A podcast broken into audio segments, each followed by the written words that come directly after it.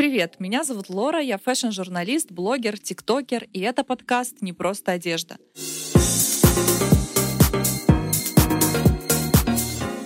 Не просто одежда.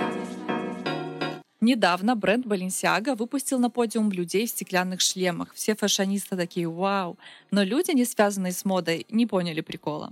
В мире моды вообще очень много всяких шмоток, про которые можно сказать, что вообще курил дизайнер — но в этом всем определенно есть какой-то смысл. А за некоторые странные вещи модники по всему миру готовы драться, например, за Tabi boots. Это такие ботинки с раздвоенным мысом от Мартина Марджела. Сегодня говорим про такие непонятные всем штуки и у нас в гостях фэшн-эксперт Маша Погорелова. А, всем привет, меня зовут Маша, кто-то называет Мария, кому как удобно. Я всегда интересовалась модой, и в свое время у меня появился блог Poguya BY. В последнее время я делала ивенты, связанные с модными фильмами про дизайнеров и участвую в каких-то таких активностях, которые связаны около модной сферы, как пиар-менеджер, как организатор, вдохновитель, то, что можно выцепить, скажем так. В чем ты сегодня и почему? Ух ты! На мне сейчас легкая рубашка Дрис Ван Нотен в желтом цвете. Просто белые джинсы, которых сегодня удобные, потому что на улице стало жарко. Удобные Оксфорды на толстой подошве, с которыми мне просто комфортно. Я сейчас мама в декрете, поэтому комбинирую какие-то модные вещи с повседневностью, чтобы в любой момент можно было взять ребенка на руки, покормить и не сильно чувствовать себя уязвимой. Вот. И из таких ярких деталей на мне сумка Прада и украшение белорусского дизайнера, которое я нашла, спасибо Регине Полейчук, вдохновилась, перешла, заказала, и вот он на мне. Все такое желтенькое, жизнерадостное. А, яркое, да. Да, я сегодня наоборот вся в черном, просто потому что э, чувствую, что хочу немножко отдохнуть, не, не отдавать энергию в этот внешний мир, сохранить ресурсы. Кстати, вот про психологию цвета мы тоже говорили пару подкастов назад. Mm. Тоже очень интересная тема понять,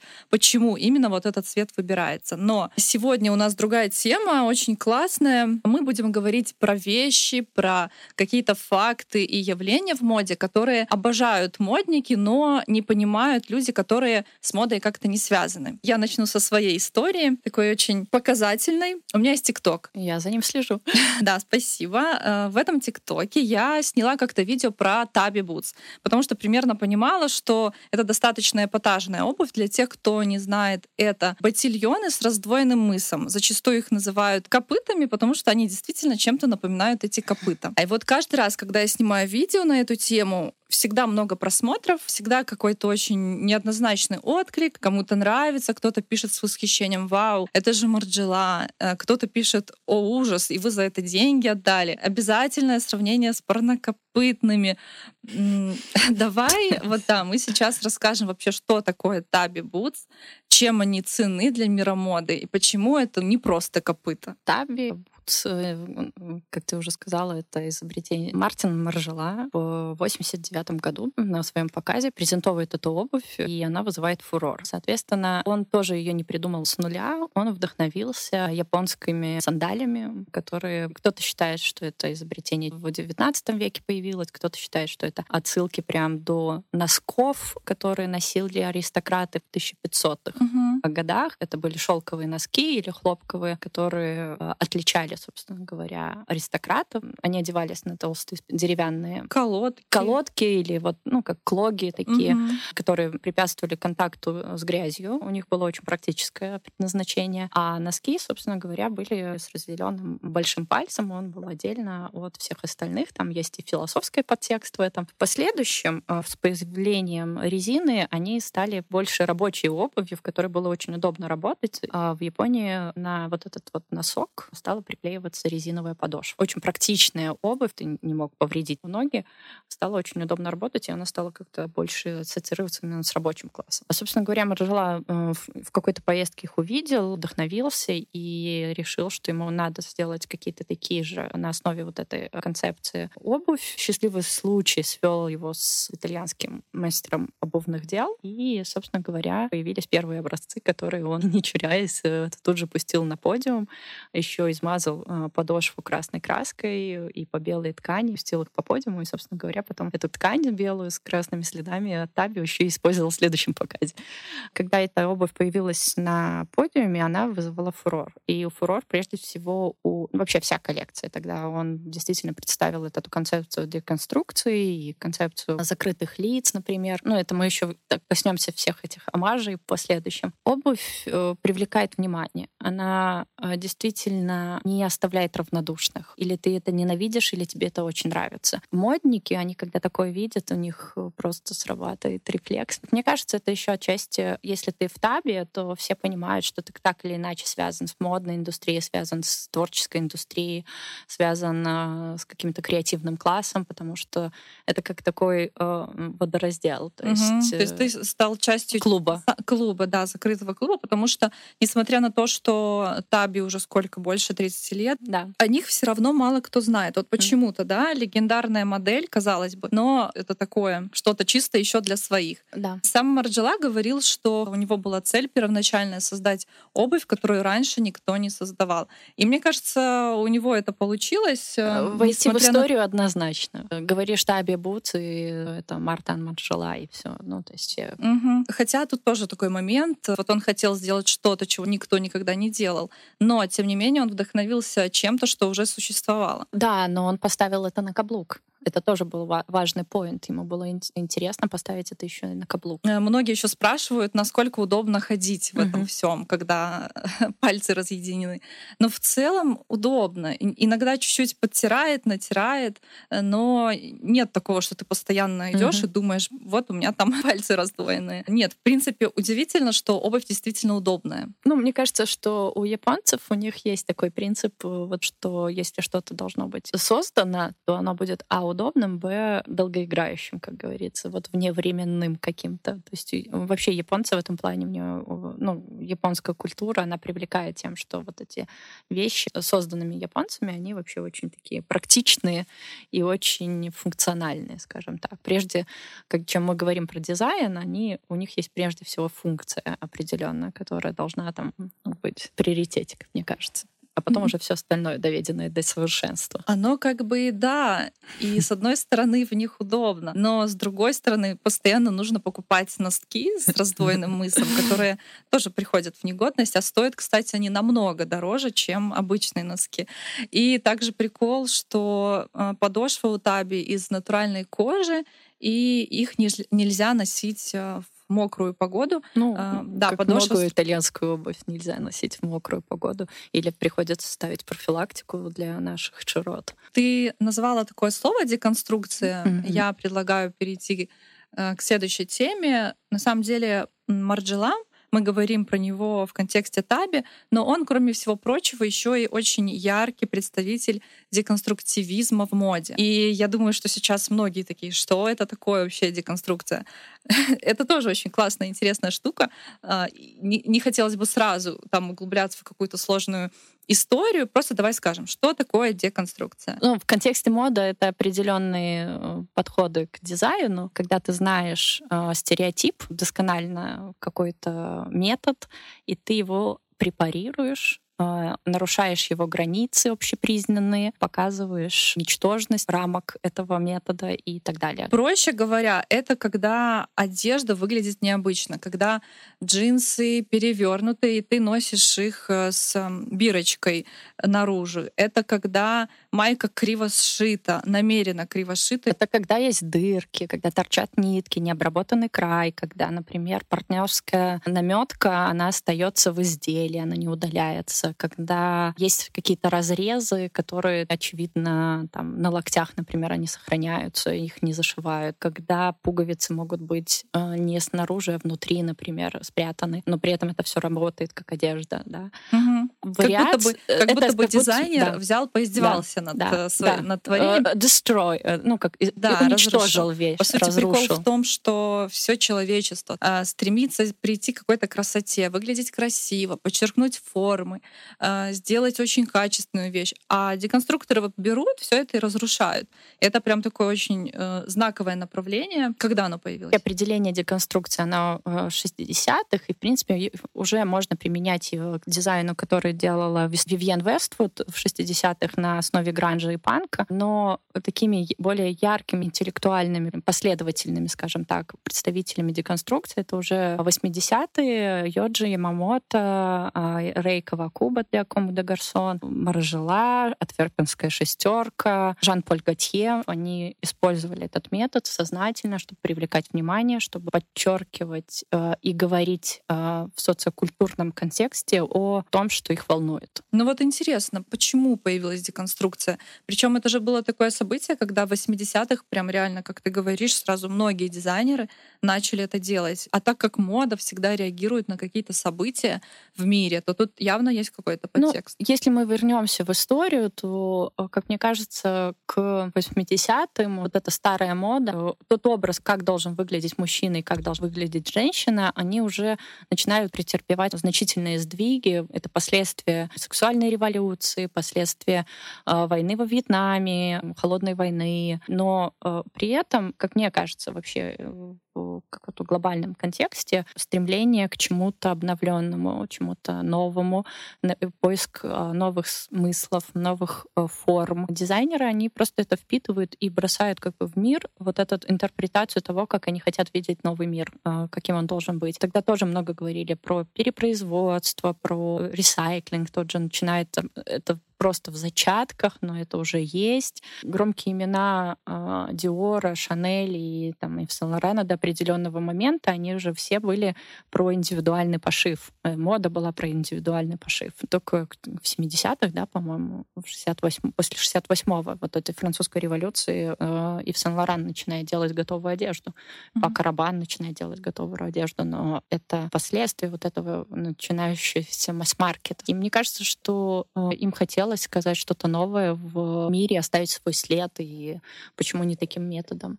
Там, э, если углубляться, то у, у Ямамото и Рэя Кавакуба были очень определенные деконструкции, вот эти определенные причины, почему они это делали, но, наверное, мы не будем углубляться вот в эти вот интерпретации, которые уже в последующем, они даже интервью никто не... Ну, Мартан Монжела, например, никто не знает, как он выглядит, потому что он не любил давать интервью, и там его фотографий нигде нету. То есть именно чтобы вот эти смыслы уже появлялись в последующем. Не он их э, интерпретировал широкой публике, о чем он думал и как он хотел, и что он хотел сказать, а она уже э, интерпретировала так, как они это видят. Вот ты, кстати, сказала про причины, которые привели к популярности деконструкции. И мне кажется, что это очень похоже на то, что сейчас у нас происходит. Я заметила, что деконструктивизм как раз-таки вот вошел в моду в последние годы. То есть вот о нем как-то не говорили ни в десятых, ни в двухтысячных. Опять же, наверное, говорили, но не так широко. Но вот сейчас опять это вошло в моду. Действительно, был взрыв популярности на рубеже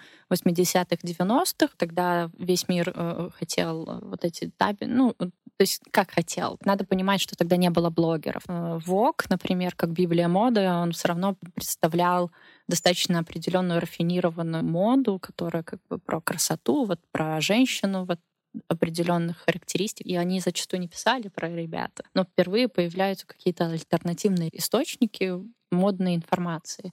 И, как мне кажется, именно в тот момент поэтому появляется вот этот вот прям интерес тому, что как это сделано, почему они так делают, зачем это делается. Да, но ты видишь сходство с нашим а, временем? Да, мода циклична, она все равно возвращается к тому, что было. Ну, сейчас 90-е вообще, в принципе, очень популярный этот тренд. И да, он связан с тем, что происходит в мире. Мы пережили два года пандемии, у нас э, определенные потрясения, всплески революции, революционных движений, э, реакция на ограничения, скажем так, на сидение в дома. Многие хотят препарировать тот опыт, который они пережили, и как-то его упаковать, мне кажется. Опять же, тема апсайклинга сейчас очень актуальна. И, по сути, деконструкция очень похожа на апсайклинг.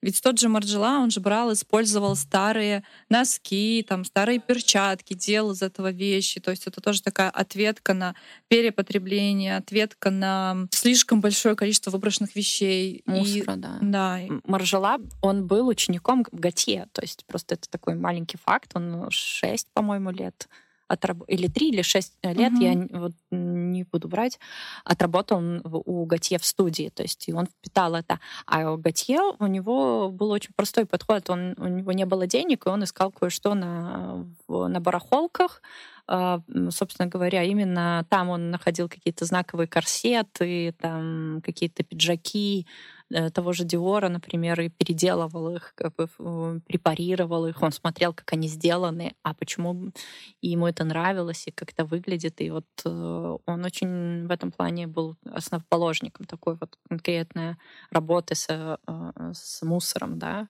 А Маржела часть это впитал, и у него был определенный талант. И Готье в каких-то, по-моему, воспоминаниях говорит о том, что ну, там было все понятно, что Мартан, он особенный. Я что хочу сказать. Короче, э, сейчас это очень актуально. Берите свои старые джинсы, там, переворачивайте их, режьте.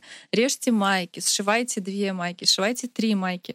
По сути, чтобы ну, присоединиться к этому направлению, не обязательно идти в эти магазины и тратить полторы-две тысячи долларов. Это все достаточно доступно и классно делать. Вот даже пойти в секонд, попробовать свои А, дизайнерские По поводу, навыки. э, кстати, э, свитера из носков, ко- такой есть знаковый объект у Мартана. Его выкройке есть в сети, можно найти. Ого. Э, Да, шесть носков спортивных, ножницы и нитки. Можно начинать. А кто был первый вообще? Кто первый деконструктор? Ой, это очень сложный вопрос, потому что есть определенные периоды, когда нету э, кого-то первого, как мне кажется, а есть а, вне зависимости друг от друга просто вот одновременно появляются какие-то вещи, которые люди просто приходят э, в силу того, что они думают об одном и том же, какие-то события влияют на них, и они пытаются интерпретировать это через свое творчество, и в итоге оно выливается в какую-то вот вещь э, деконструкции, да. Ну, то есть я почти уверена, что деконструкции могли играться много кто, потому- ну, просто потому что это, в этом есть красота определенная, особенно для мастера. Ну, мне кажется, что это точно не Марджела, он начал чуть позже. Ну, Это либо Йоджи Ямамото был первым, либо Рейкова Куба. Ну, первым вообще вот называют даже Вивиан Вествуд, но она как бы именно что она брала вот это гранж э, лондонский, который, собственно, ну, там, про драные вещи в основном, про какие-то булавки, какие-то использования. То есть она их сознательно э, делала как бы новые, но они были как под гранжевый стиль, да. То есть э, где-то это в каких-то источниках больше к Вивиан Вествуд, типа, считается, что в Париж деконструкция просочилась позже, потому что он был все равно более рафинированный, чем Лондон, гранжующий, так сказать. Кстати, интересно, что я думаю, что многим вот эти имена ничего не скажут, особенно Рейкова Куба и Йоджи Ямамото. Но та же самая э, Кавакуба, она же, да, она работала в сфере деконструкции, но ее буквально несколько вещей стали бестселлерами в настоящем. Я думаю, многие не знают, кто она такая, но многие знают бренд Comme des Garçons. Логотип сердечко с, с глазками. Конверсами. Да, был, э, был коллапс с конверсами. Многие могли видеть майки с этим логотипом сердечко с глазками. Мгм.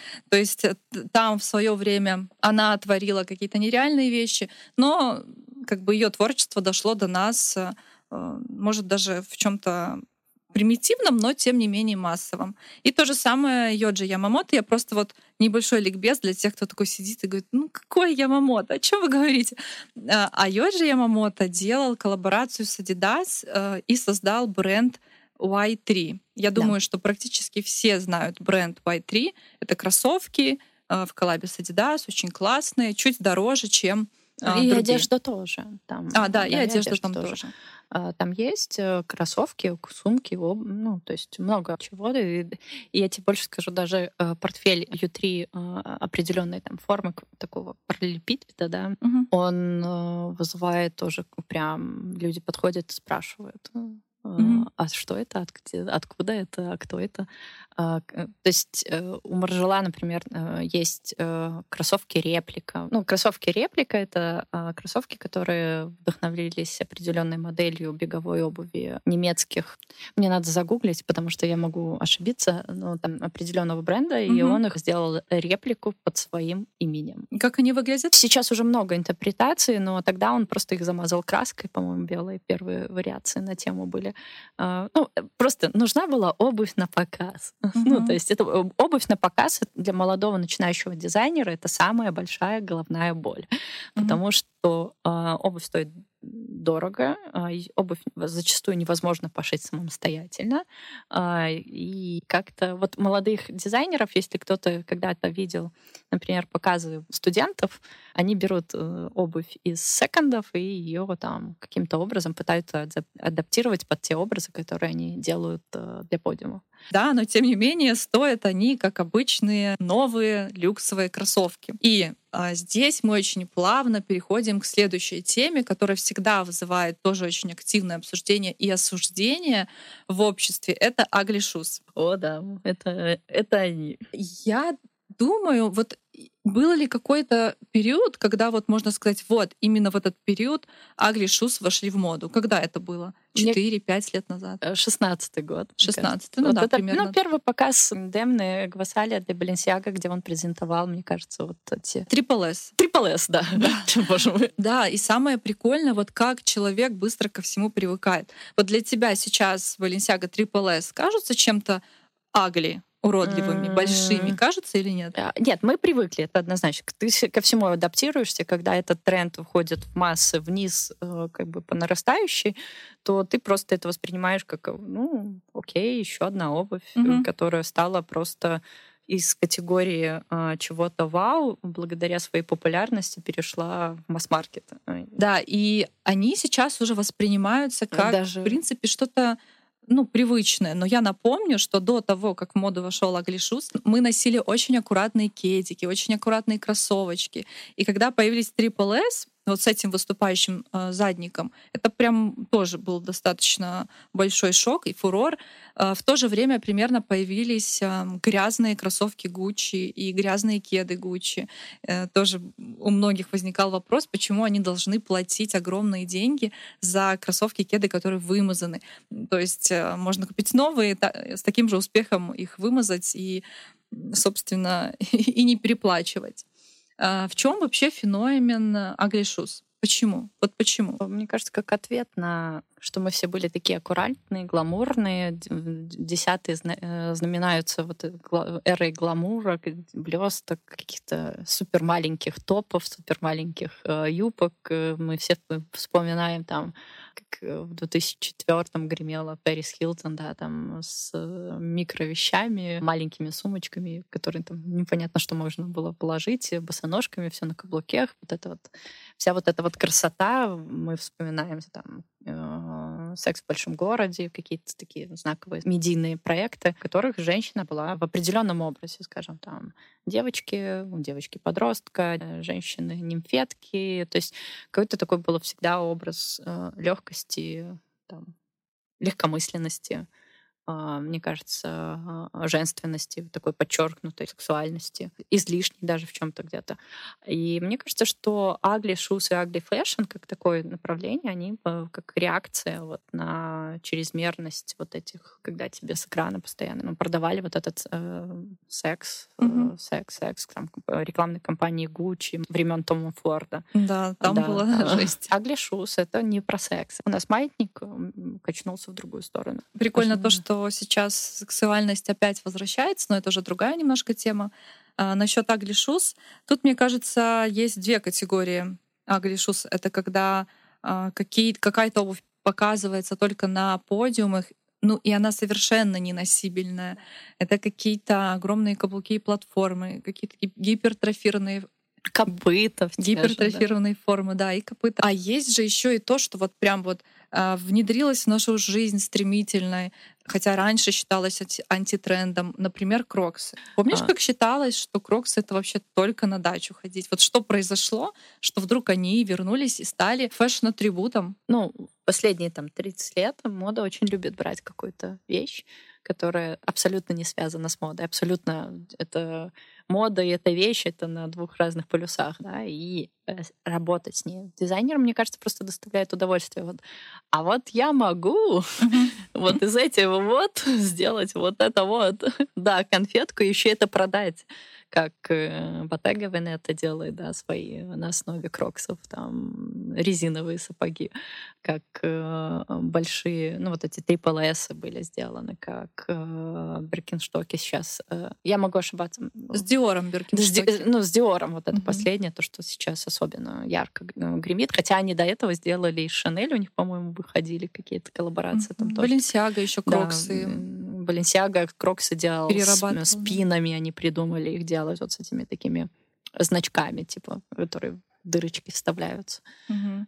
Ну, к кроксам у нас до сих пор отношение очень такое У нас, на да. любителя. Сде- Вот не любят у нас кроксы. А, Как, как ты вообще к ним относишься? О, Ну вот э, у меня перед родами я как раз себе купила кроксы в, бо- в В больницу, да. ты тоже не сможешь А. их взять, надеть на фэшн-мероприятие. Хотя вот так А, делают, там- Смогу, уже смогу. Ну, то есть, э, вот э, я даже где-то жалела, что на гольф-поле не одела их. Э, Жалко туфли. Мгм. Ну, это круто. Кроксы, кстати, очень часто используются на стрит-стайлах. Да. Как часть какого-то супер классного лука, и их сочетают с люксом каким-то, их сочетают с вечерними нарядами. Ну, мне кажется, что это очень круто. Это круто. То, то есть, когда ты ломаешь рамку, которая тебе установлена обществом или вот э, каким-то каноном, то это круто всегда смотрится. Ты, э, ну, э, когда ты ломаешь что-то и делаешь это круто, э, это смотрится органично, ярко. Мне кажется, что эта тенденция хоть и давно началась, но она продолжается и будет продолжаться. Вот, например, недавно же показали кроссовки с острым мысом. Видела? Э, Да. Как они? Но они не, прижи... не прижились. Нет, они не приживутся. И не приживутся. Мне кажется, не приживутся. То есть вообще острый мыс какой-то такой сильно удлиненный, он э, или не сильно удлиненный, а имитация там, э, когда как те кроссовки, которые на платформе были, помнишь, такая была Э, обувь. Э, Изабель Маран, э, кажется. Да, да, да, да. Мгм. Кроссовки вот эти тоже, они такие дутенькие были, супер популярные в какой-то момент. Ну, прям супер тоже популярны, особенно у нас. Особенно у нас. А Мне кажется, что это... Ну, кто-то это оденет, но это не модная история. Ну, то есть не модная в контексте там таби. э, Ой, я вообще, если честно, не очень люблю, когда кроссовки пытаются соединить с чем-то вечерним, с каблуком, с острым мысом, с танкеткой. Это всегда смотрится э, дурновкусно, Да. скажем так. Это как-то дешево. Да. Вот оно реально смотрится дешево. То есть это когда а, есть какие-то вещи, которые можно объединить. Опять же, у Balenciaga Демна презентовал а, сумку, э, которая сделана как бы как кроссовок. Мгм. А, такая тоже дутая, розовая, они там, э, я, причем розовая, да, а, но она сделана абсолютно вот из этих материалов, сетки а, кроссовочные, А, да, такая да. она не, Не, прикольно, кстати. ну, прикольно же. Ну, вот ты э, смотришь на эту вещь, и у тебя в голове такая, о, прикольно, интересно, а как это, а почему это? А есть вот вещи, которые ты смотришь на этот кроссовок с этой э, под каблук или острым мысом и думаешь, «М, ну, ну, нет, спасибо. да, мало кому это удалось. Возможно, вот я видела только одну удачную модель. Мне кажется, это когда вот просто была толстая подошва, типа под Оксфорды. Там был как бы э, острый мыс, но под Оксфорды сделанный. Мгм. Вот там уже, может быть, что-то можно было с бантом. Ну, такой как-то, э, какая-то такая история итальянская. Э, Ну, знаешь, э, тут тоже э, мы, если говорить про Беларусь, вы в прошлый раз обсуждали моду и модных людей здесь. И Есть ли у нас здесь мода? Так вот, а, мне кажется, что вот такие вещи, они вообще у нас э, не приживаются и вызывают отторжение. То есть, я не знаю, знаешь ты или не знаешь, но у нас же был бутик э, Коламбус такой э, на месте Крафта на Карла Маркса. Нет, не помню. Он был в 90-е, и он привозил Мартана, они привозили э, Кавакова, э, Ком де Гарсон. То есть, себе. да, э, если ты будешь идти по Карла Маркса, то ты можешь найти эм, этот... э, Короче, напротив двери у них был э, люк канализационный. Там Коламбус написано, там э, он такой м, рельефный, он больше, чем стандартный люк. И, в общем, вот они оставили след на улице города, то есть и он до сих пор есть. Но, к сожалению, бутика уже нет, потому что действительно это в 90-х был большой всплеск и большой интерес, а, и потом они закрылись. Сейчас у нас можно найти жетаби, приехать в бутик и померить их, в принципе. Ну, то есть у нас маржела представлен. Даже, да, только стоит намного а, дороже, чем в Европе. Ну, это особенности уже белорусского рынка. Все равно вот эти магазины, ну, Рика Омса, по-моему, у нас вообще никто не привозил, поэтому это, это еще один такой дизайнер интересный, с очень интересной концепцией показов и э, вещей, которые он продает и делает. А, но я имею в виду, что вот в Беларуси это, это очень, очень нишевая история, прямо очень сильно нишевая, нишевая, и это не обувь под все в большинстве своем они воспринимаются как слишком нарядные, слишком какие-то вызывающие, слишком а, привлекающие внимание. И у нас мало кто это может на себе вынести эстетически и эмоционально. То есть постоянно привлекать в Беларуси внимание тяжело. Был период, когда мне тоже хотелось выделяться и постоянно быть яркой, там, с какими-то вещами. Ну, то есть мне это и так нравится, и эпатировать мне тоже в каком-то смысле а, ну, шпильками, как я это называю. Угу. Это аккуратно надо делать. Еще один э, достаточно непонятный для многих людей и бесючий тренд — это оверсайз. И даже не просто там маечка оверсайз, а вот именно э, гигантомания. Если ты помнишь, вот буквально там пару лет назад, может даже и сейчас э, в соцсетях, в Инстаграме э, западные селебы фоткались в огромных пуховиках и не просто огромных. То есть там как будто бы пуховик для великана.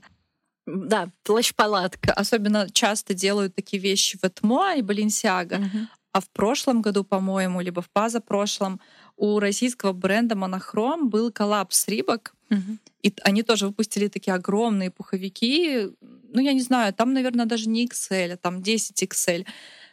И я, наверное, как раз-таки вот именно этот тренд не очень понимаю. Я не понимаю, вот, допустим, если мы говорим о зиме, а, в слишком чересчур огромном а, пуховике достаточно холодно будет, потому что будет ветер гулять. Короче говоря, я этот тренд не понимаю. А ты? Смотри, э, ты можешь одеть под него термобелье, и тебе будет окей. Под него можно одеть два свитера, да, там, чтобы не мерзнуть. Ну, то есть в плане, а, там, как его адаптировать к какой-то жизни. Но, например, ты представляешь этот пуховик в транспорте.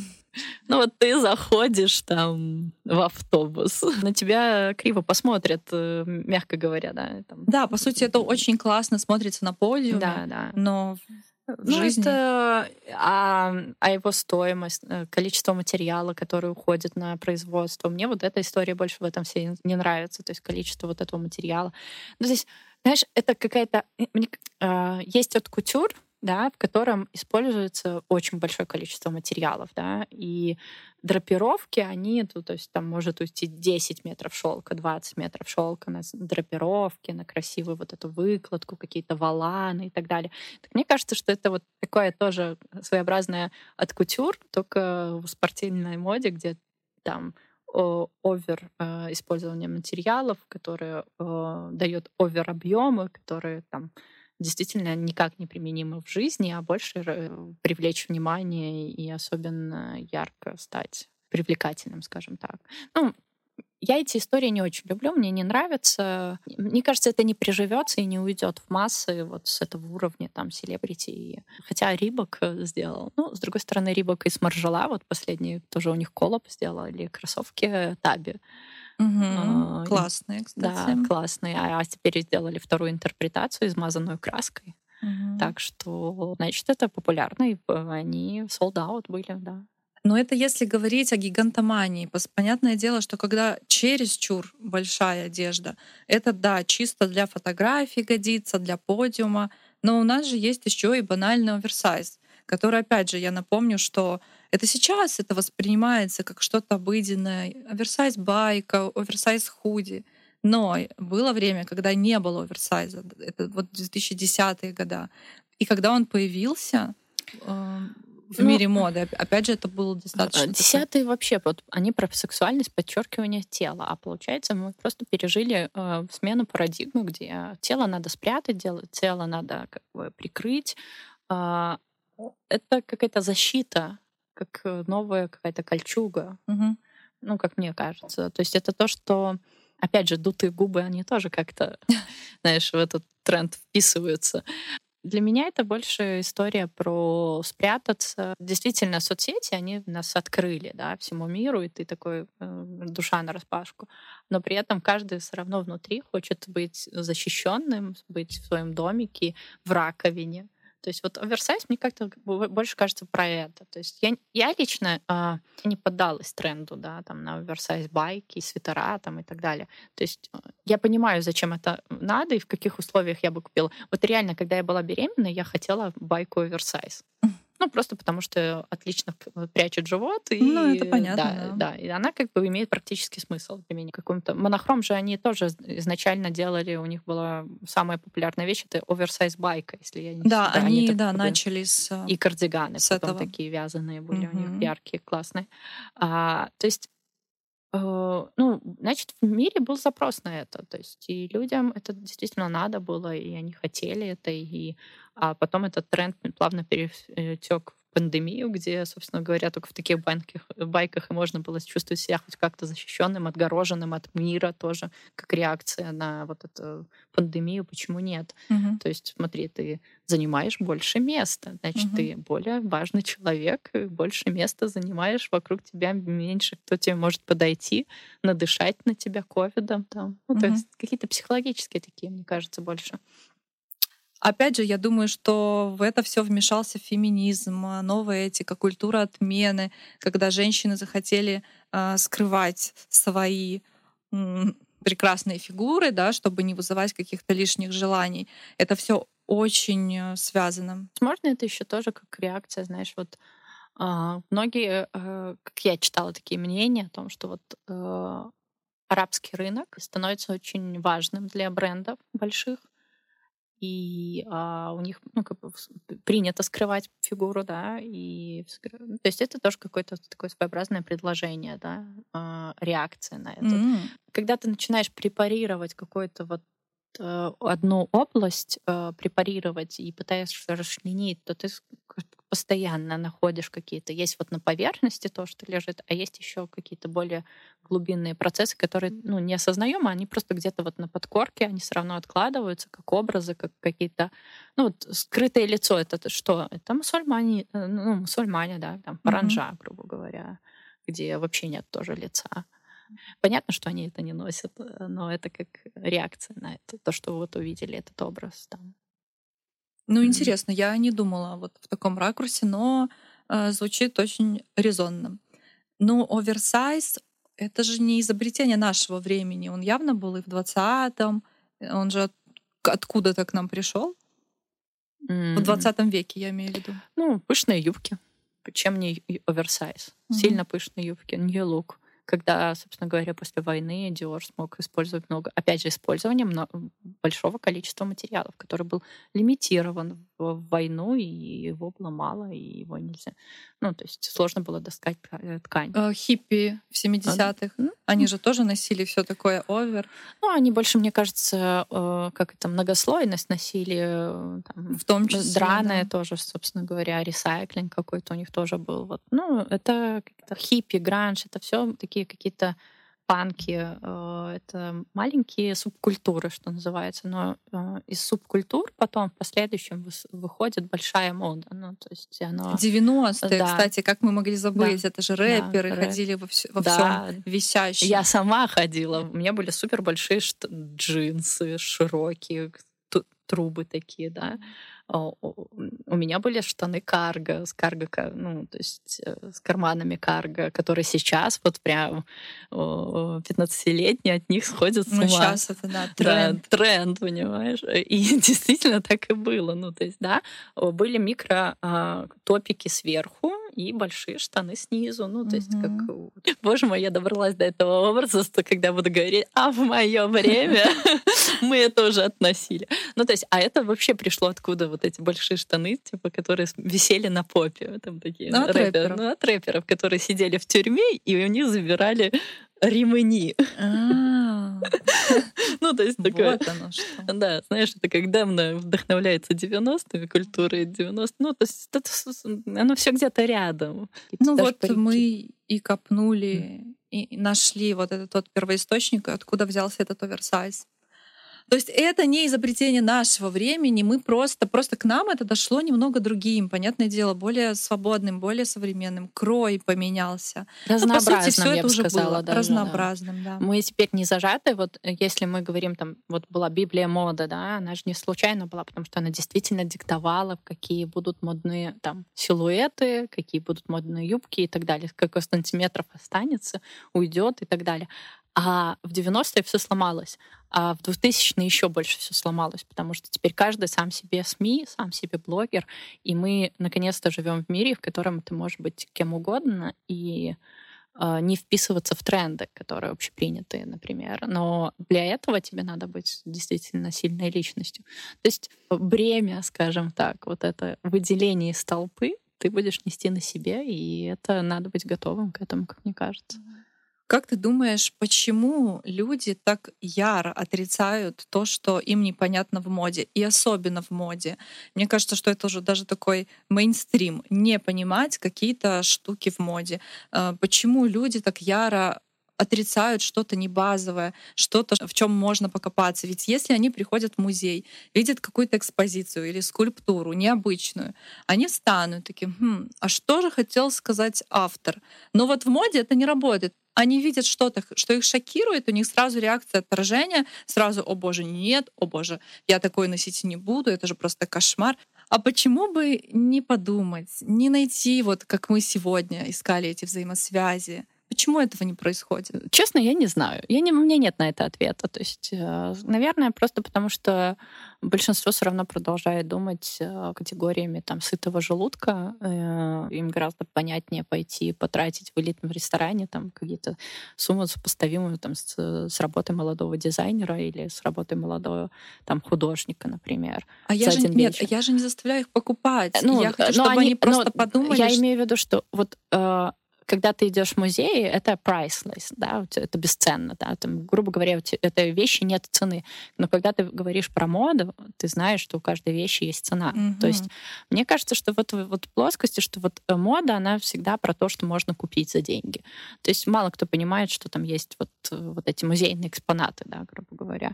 Вот этот момент э, как будто ты уже залез к ним в карман, и они поэтому возмущаются. Mm-hmm. Как будто ты, их уже заставляют выложить там не знаю, 800 евро, да. Очень, кстати, интересное объяснение, потому что у меня тоже не было ответа на этот вопрос, почему так происходит. Ну, может быть, ну, то есть, как мне кажется. Да, я согласна есть, с тобой. Понятное дело, что просто бедность, э, ну, скажем так, у нас в школе не изучают МХК уже 10 лет, мировую художественную культуру, которая дает определенный бэкграунд для понимания в любом случае искусства, э, моды. Ну, то есть мода очень, очень тесно связана с искусством, социальным контекстом, с тем, э, в каком месте ты живешь и в каком и какая парадигма жизненная там царит в обществе, в том, в котором ты живешь. То есть, э, скажем так, э, таби, они будут вызывать какую-то реакцию и на Запад, ну, то есть там, не знаю, в Норвегии, если ты приедешь, или в той же Америке, если ты выйдешь там не в Сохо, грубо говоря, не в Нью-Йорке, да, они все равно будут вызывать э, реакцию. Но вот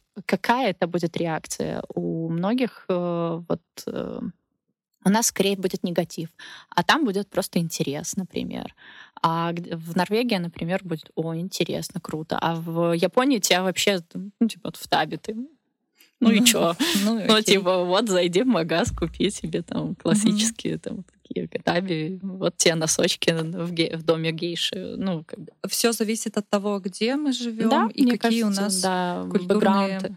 Ну, бэкграунд. смотри, мы здесь рождаемся, и мы видим многоэтажки, э, ну, зачастую, да, или там деревенские дома, если ну, за, за пределами МКАДа. А, например, в той же Италии ты рождаешься и видишь, вот если в Риме, то ты видишь Колизей и монумент, да, и представила. и, все остальное, что мы, у нас в голове сидит под э, э, кодовым названием Рим. Если в Венеции, то это Венеция. Если там в, э, Париже, то это Фантомская площадь и все, что связано с этим. Да, там тоже есть окраины, но с этих окраин можно приехать в Париж, ну, в настоящий Париж, грубо говоря. И то же самое в Лондоне происходит и так далее. То есть э, у нас же ты приезжаешь в центр города и видишь э, дом чужа. Мгм. То есть э, у нас просто вот есть определенная там бедность контекста, я бы сказала, того, что для понимания каких-то таких э, вещей, которые приходят к нам из чу- чужих культур, возможно, это недостаток в образовании или недостаток вот осведомленности, скажем так. Мгм. Вот мы про них говорим сейчас, и многие будут, о, ну, может быть, интересно, да. Ну, даже если это тысяча человек, то это уже э, для Минска огромное с- э, огромное число. Ну, звучит грустно, конечно, но э, хотелось бы закончить позитивом и просто посоветовать э, людям не бросаться сразу в отрицание, а просто э, разложить э, то или иное явление в моде на составляющие, на структуру, на молекулы, погуглить, посмотреть, почему так. И можно открыть для себя очень много чего интересного, что связано не только с модой, что связано и с социумом, и с историей, и с культурой, и вообще со всем, чем только С можно. да. Спасибо тебе большое за интересный разговор. Мне Спасибо тебе за большое за приглашение, потому что я уже слушаю несколько, ну, достаточно регулярно твой подкаст и смотрю за тобой в ТикТоке. Очень Так приятно. что вообще поговорить про моду и про ее тенденции мне всегда очень интересно. И когда ты знаешь, что хотя бы у кого-то зажгется вот этот огонек интереса, это всегда очень радостно и вдохновляет.